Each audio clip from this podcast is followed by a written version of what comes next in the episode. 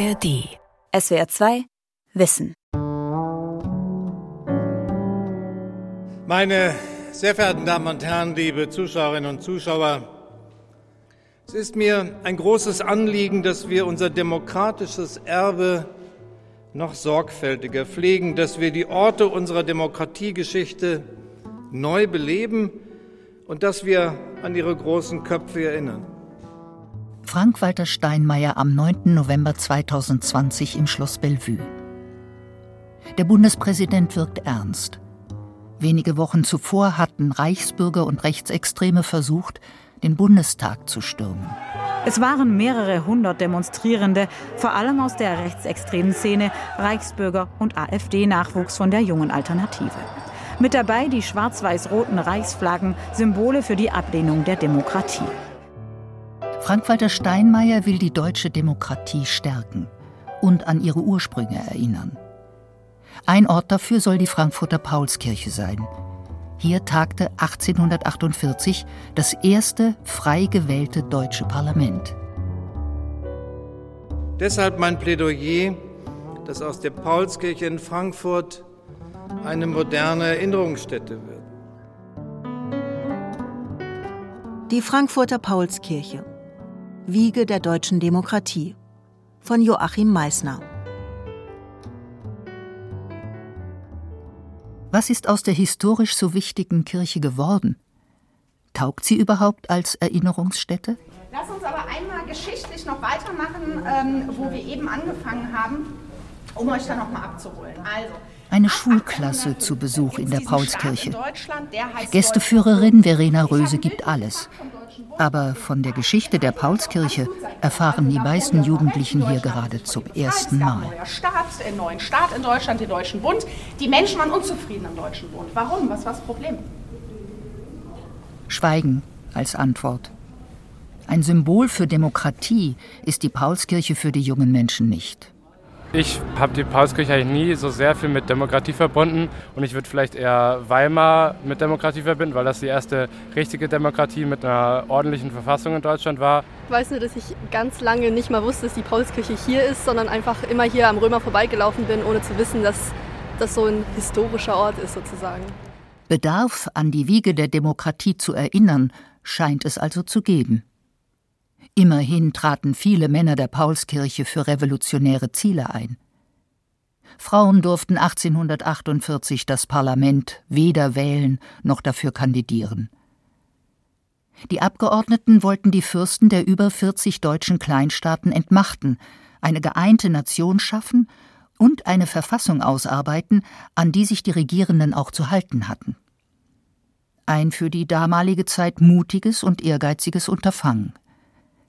Dessen Tragweite konnten die meisten der 384 Abgeordneten wohl noch gar nicht überblicken, als sie am 18. Mai 1848 vom Frankfurter Römer, dem Rathaus im Zentrum der Stadt kommend, in die benachbarte Paulskirche einzogen.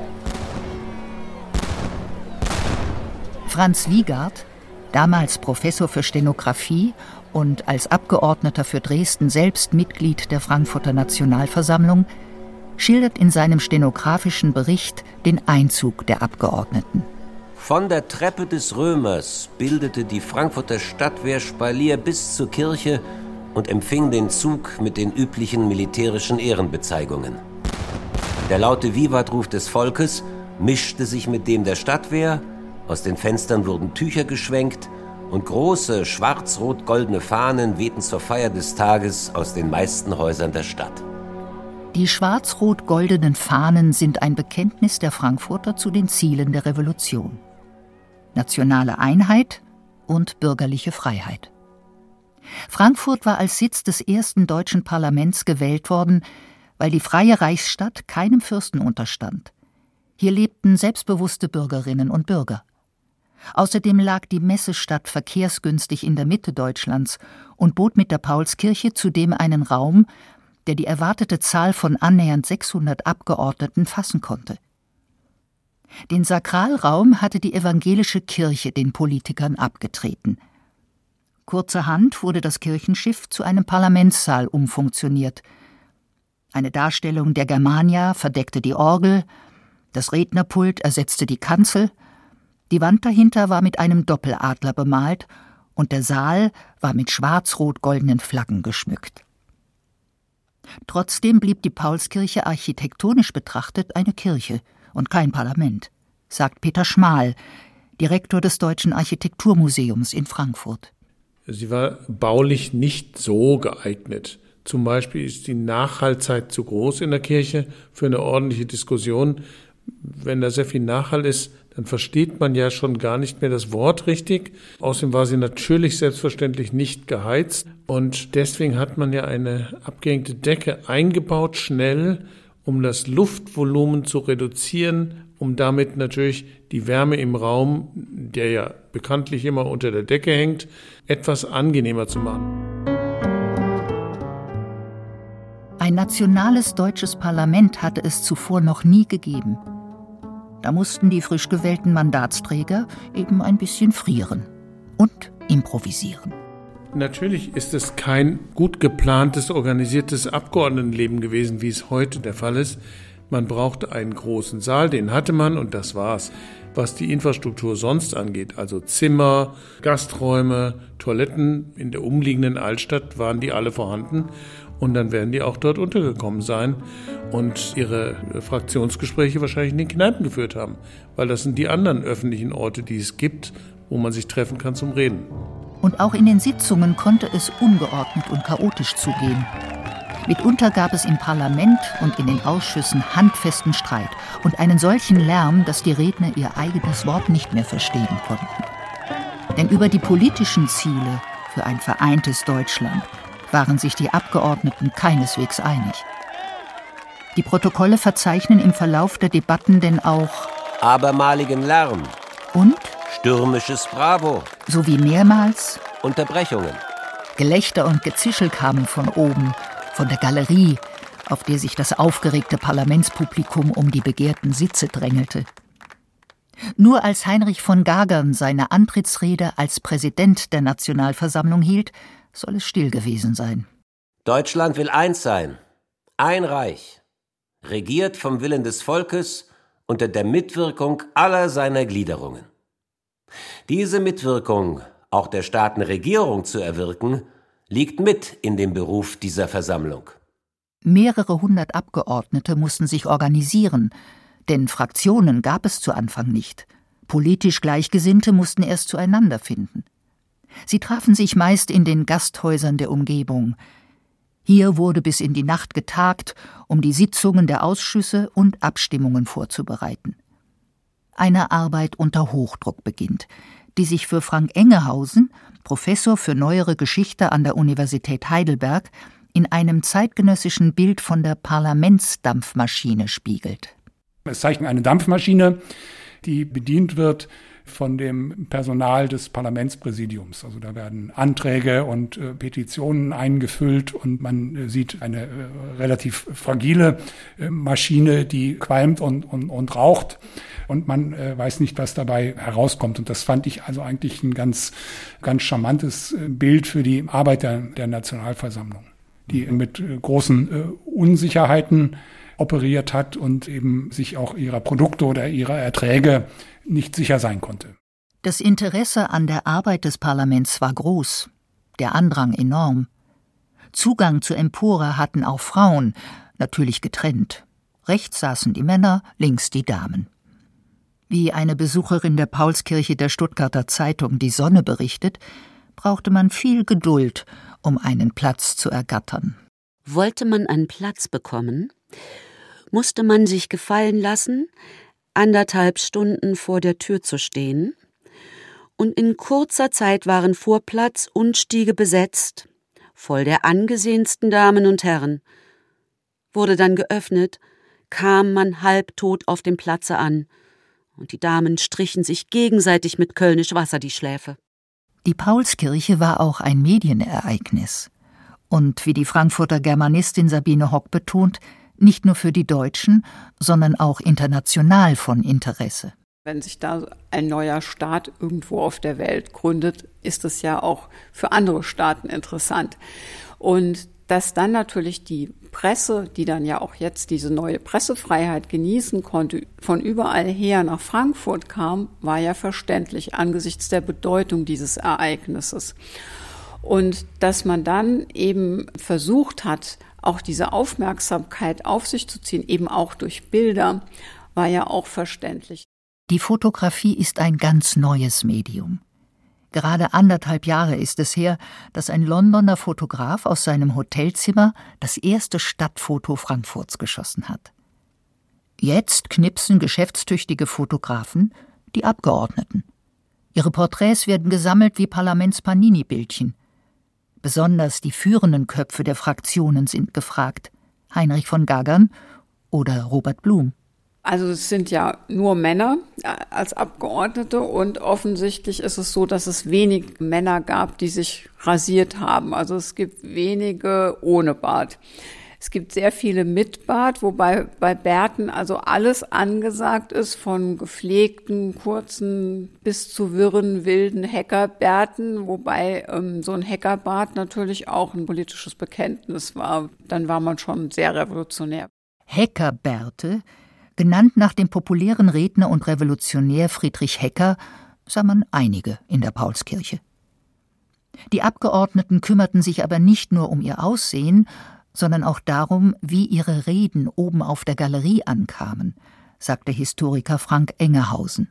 Die mussten sich Gedanken drüber machen, was steht am nächsten oder am übernächsten Tag in der Zeitung über meinen Auftritt. Und äh, auch ein wichtiger Punkt ist die Rückbindung der Abgeordneten an ihre Wähler. Da war das indirekte Wahlverfahren dann wieder ein Vorteil. Man kannte die 60 Leute, die einen gewählt hatten und musste denen ab und an Briefe schreiben, was mache ich hier so und äh, hat die dann auch mal eingeladen und in die Paulskirche rein.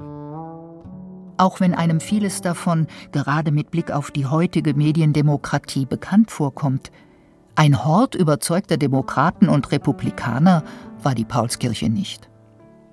Das lag weniger daran, dass beispielsweise nur ein Arbeiter und nur wenige kleine Landwirte vertreten waren, auch heute stellt der Bundestag keinen Querschnitt der deutschen Bevölkerung dar, vielmehr bildeten jene Abgeordneten die größte Gruppe, die gegen ein allgemeines Wahlrecht waren. Das galt für die Monarchisten, aber auch für die Liberalen. Es war gerade ein Kennzeichen des Liberalismus im 19. Jahrhundert, dass er mit dem Gedanken an das äh, allgemeine Wahlrecht äh, so sehr stark gefremdelt hat. Der äh, Grundgedanke war eben einfach, dass man eine bestimmte persönliche Qualifikation braucht, um eben dieses wichtige Wahlrecht auch ausüben zu können. Und entweder Männer von Besitz oder von Bildung sollten einem Parlament angehören. Und das war im Grunde die Vorstellung, die die deutschen Liberalen eben auch in der Revolution 1848 zu verwirklichen versucht haben. Ein Volk, das politisch mitwirkte, war den führenden liberalen Köpfen nicht geheuer. So empfand es auch Georg Weiz, Mitglied der Frankfurter Nationalversammlung und der rechten Zentrumsfraktion. Keine Staatsordnung, möge sie sein, wie sie wolle, monarchisch oder republikanisch, wird bestehen, wenn die Entscheidung aller politischen Fragen in die Hände der großen Masse gelegt wird. Gab es überhaupt Demokraten in der Versammlung der Paulskirche? Also Politiker, die für eine demokratische Agenda einstanden, mit der wir uns heute identifizieren können? Ja, sagt Frank Engehausen.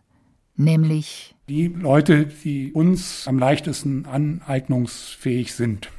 Also Menschen wie, wie Robert Blum, Karl Vogt oder äh, andere aus den Fraktionen Donnersberg und Deutscher Hof, die eben für Demokratie standen, für Republik und wo man sagen könnte, das Programm, das der Deutsche Hof im Juni 1848 für seine Mitglieder äh, aufgestellt hat, das könnte ich auch unterschreiben. Also da sind alle Essentials drin, äh, die wir ähm, heute in unserem politischen System haben und die auch äh, berechtigterweise Konsens sind heute. Und wo ist nun das Problem? Das Problem ist, dass diese Männer aber eine eklatante Minderheit in der Paulskirche gewesen sind. Also die haben da auch das Gefühl gehabt, sie kämpfen gegen Windmühlenflügel und sind in ihrem Ton gegen die Paulskirchenmehrheit also immer schärfer gewesen. Und im Grunde steht für die Paulskirche, das sind wir jetzt wieder bei Heinrich von Gagern, eben dieser konstitutionelle Liberalismus, der uns aber heute nichts mehr sagt.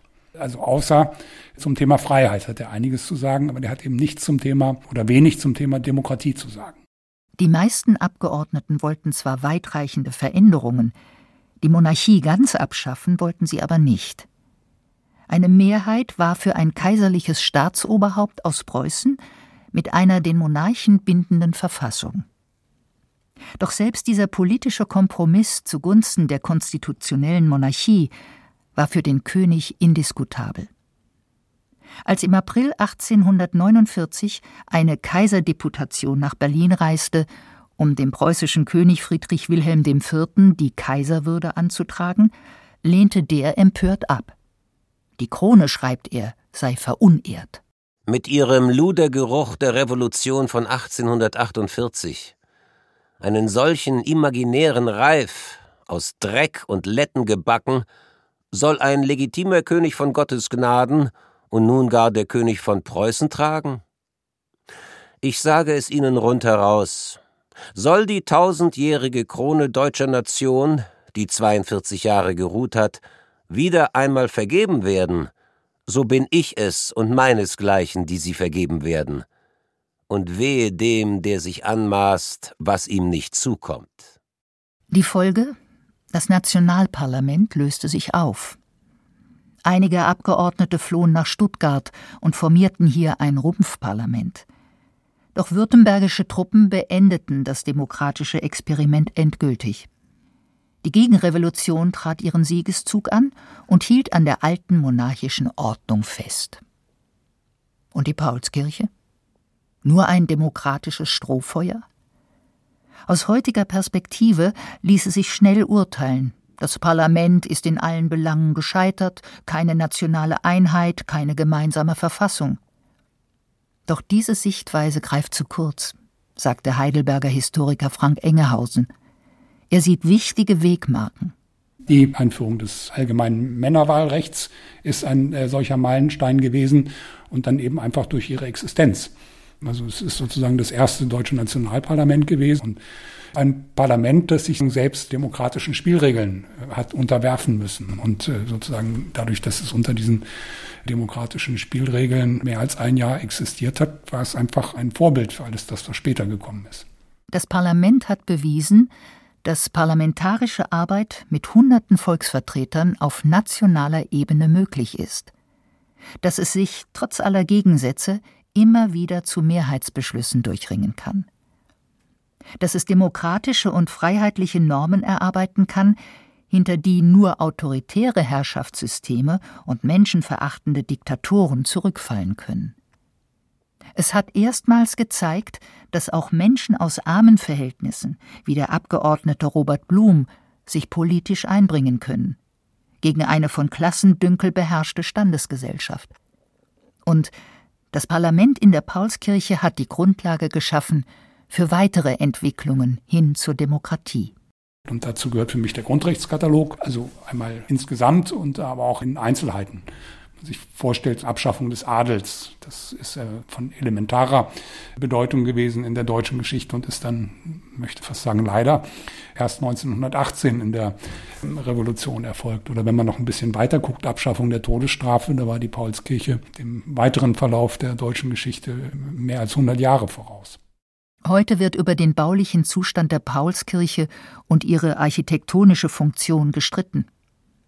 So klagte der Berliner Politikwissenschaftler Herfried Münkler, der anfänglich Mitglied der vom Bundespräsidenten eingesetzten Expertenkommission zur Paulskirche war, in der FAZ Die Paulskirche in ihrer gegenwärtigen Gestalt hat als Gedenkort weder ästhetische Evidenz, noch besitzt sie eine Aura, die den Besucher in die zu erinnernde Vergangenheit mitnimmt.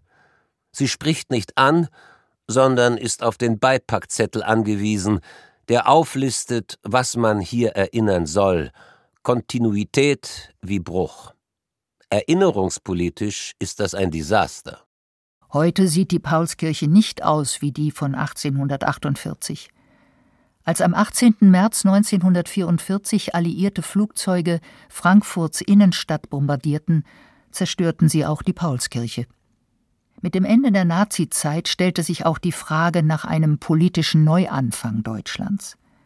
Die Frankfurter Stadtoberen, allen voran Oberbürgermeister Kurt Blaum, verkündeten die Absicht, die Paulskirche bis zu ihrem Jubiläum am 18. Mai 1948 wiederherstellen zu wollen. Als ein frühes Zeugnis für das geläuterte Deutschland. Peter Schmal, ebenfalls Mitglied der Expertenkommission des Bundespräsidenten. Man hat sich entschieden, sehr schnell einen Umbau hinzubekommen. Die Ruine war da, die Ruine war architektonisch eindrucksvoll. Außerdem hat man sich schwere Hoffnung gemacht, dass Frankfurt die Hauptstadt Deutschland wird. Und deswegen ist die Parlamentsbestuhlung, so heißt es immer noch, der Parlamentssaal, die Parlamentsbestuhlung und die Sprechstelle sind dafür ausgelegt, nachher, wenn man dann Hauptstadt geworden ist, ein Parlament zu beherbergen. Und mit der Erinnerung, waren wir nicht das erste Parlament, sind wir jetzt nicht eine Demokratie und natürlich in der Paulskirche, das war so die Hoffnung, also die bundesrepublikanische Bedeutung die damals eine Rolle spielte, das bis 48 Mai zu schaffen. Der inzwischen neu gewählte Oberbürgermeister Walter Kolb hatte am 2. November 1949 voreilig eine Dankesrede fürs Radio produziert. Sie landete ungesendet im Archiv. Liebe deutsche Landsleute, liebe Frankfurter Mitbürger, unsere Stadt Frankfurt hat die Nachricht, dass sie zur Bundeshauptstadt gewählt wurde, keineswegs mit dem Gefühl irgendeines Triumphes gegenüber anderen deutschen Städten, die gleichfalls zur Wahl standen, aufgenommen. Sie gibt vielmehr ihrer Freude Ausdruck, dass der Parlamentarische Rat in Bonn nach rein praktischen und sachlichen Gesichtspunkten entschieden und damit dem Wunsche des größten Teiles der deutschen Bürger der Westzonen entsprochen hat. Doch der Parlamentarische Rat entscheidet anders. Bonn wird Hauptstadt, nicht Frankfurt. Und was passiert mit der frisch sanierten Paulskirche? Sie wird für alle möglichen Veranstaltungen genutzt. Die bekannteste ist die jährliche Verleihung des Friedenspreises des deutschen Buchhandels. Ansonsten finden hier Briefmarkenwettbewerbe statt oder Wirtschaftstreffen, Juristentagungen und Feiern des Deutschen Turnerbunds oder des deutschen Handwerks. Eine moderne Erinnerungsstätte für die Demokratie, wie es der Bundespräsident formulierte, sieht vermutlich anders aus. Und auch die heutige Architektur sorgt für Ärger. Schon 1948 klagte Albert Rapp, Direktor des Historischen Museums, der wiederaufgebauten Kirche ist jede sakrale Weihe abhanden gekommen. Unten Radrennbahn, oben Gasometer, mehr lässt sich nicht verderben. Tatsächlich bietet die Paulskirche von innen einen kargen Anblick. Viele langgezogene dunkle Stuhlreihen sind auf das marmorne Rednerpult ausgerichtet, hinter dem die Orgel thront, während die Fahnen der Bundesländer in regelmäßigen Abständen die Wände links und rechts der hohen Fenster schmücken. Die Wandelhalle darunter wirkt wie eine Krypta, kühl und ohne Charme. Versehen mit einem Wandbild, das sich um einen inneren Wandkreis zieht und unter anderem zeigt, wie 160 Abgeordnete in schwarzen und grauen Anzügen mit Kaiserkronen auf dem Kopf in die Nationalversammlung einziehen. Für viele Besucher ein rätselhaftes Bild. Bisschen düster, gewaltig. Es wirft halt Fragen auf, die mir gerade niemand beantworten kann. Besonders toll fand ich es nicht. Und ich bin eigentlich künstlerisch schon ein bisschen orientiert oder deutlich orientiert. Es kommt nichts rüber. Das ist halt schade. Man ist interessiert und weiß nichts. Also das wäre mal so was, was man vielleicht aufgreifen könnte. Der Direktor des Deutschen Architekturmuseums, Peter Schmal, verteidigt die gegenwärtige Architektur der Kirche. Er ist gegen eine historisierende Wiederherstellung des Zustandes von 1848. Damit würde man wichtige und schmerzvolle Kapitel der Geschichte einfach ausblenden, sagt er. Von der Paulskirche führe nun mal kein triumphaler Siegeszug der Demokratie in unsere Gegenwart. Aber das muss man aushalten können, weil es erinnert. Es erinnert an die Zeit, wo wir herkommen, was wir sind, warum wir das sind, was wir sind. Und diese Selbstbescheidenheit und Ausdruck des Verstehens dessen, was man vorher angerichtet hat, den möchten halt viele nicht mehr sehen und würden gerne einen Schlussstrich machen und sagen, feiern wir doch lieber den großen Erfolg der Bundesrepublik. Aber das ist eben verwehrt mit diesem Monument. Taugt das ehemalige Frankfurter Parlament als Vorbild für unsere heutige Demokratie, so wie es der Bundespräsident vorgeschlagen hat? Historiker Frank Engehausen ist unentschieden. Ja, auf jeden Fall taugt die Paulskirche nicht für ganz schlichte Parolen. Also das hat sie über lange Zeit gemacht. Man konnte sagen, das ist ein Symbol für Freiheit, äh, nationale Einheit. Aber diese beiden Zentralaspekte der Erinnerung an die Paulskirche, Freiheit und nationale Einheit, die haben heute keine ganz aktuelle Relevanz mehr. Und wenn es dann jetzt um Funktionstüchtigkeit der Demokratie geht, dann ist in der Tat die Frage, was können wir da von der Paulskirche noch lernen? Auf diese Frage hat die Expertenkommission des Bundespräsidenten im Prinzip bereits eine Antwort gefunden. Die Pflege der Tradition 1848, was heißt das, was wurde da gemacht, was ist der Sinn und Zweck des Ganzen, wofür war es gut? Dann die Pflege des aktuell vorhandenen Monuments 1948 und die Weiterführung davon für die Zukunft, also dass man das anerkennt, dass dieses Monument von Rudolf Schwarz erhaltenswürdig und pflegenswert ist. Und dass die Tradition 1848 da irgendwie hinein muss. Und die dritte Stufe ist die Weiterentwicklung zum Haus der Demokratie mit neuen, noch nicht vorstellbaren Formen, die dann nicht mehr in das Foyer, die Wandelhalle, noch in den Saal hineinpassen, dass also dafür dringend ein weiteres Volumen her muss. Das sogenannte Haus der Demokratie. Aus der historischen Werkstatt der Demokratie soll ein Lernort der Demokratie werden. Keine Weihestätte und auch kein symbolisches Placebo, sondern, so ist zu hoffen, ein Ort, der Bürgerinnen und Bürger darin ermutigt, sich an demokratischen Prozessen zu beteiligen, der demokratische Initiativen unterstützt und die Zivilgesellschaft stärkt.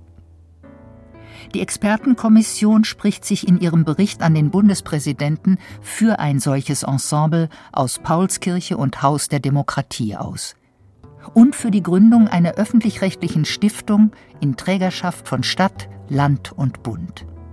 Von deren Zusammenwirken wird es abhängen, wie schnell und umfangreich es gelingt, die Paulskirche zu einem Ort zu machen, der vermittelt, wie wichtig die Demokratie für uns alle ist. SWR 2 Wissen. Die Frankfurter Paulskirche von Joachim Meissner. Sprecherin Ursula Illert. Redaktion Lukas Meyer-Blankenburg. Regie Alexander Schumacher. Wenn Sie die deutsche Demokratiegeschichte interessiert, empfehlen wir Ihnen eine weitere Folge von SWR 2 Wissen mit dem Titel Die Badische Revolution 1848. Auftakt zur liberalen Demokratie. Auf swr2.de und in der ARD Audiothek. SWR 2 Wissen Manuskripte und weiterführende Informationen zu unserem Podcast und den einzelnen Folgen gibt es unter swr2wissen.de.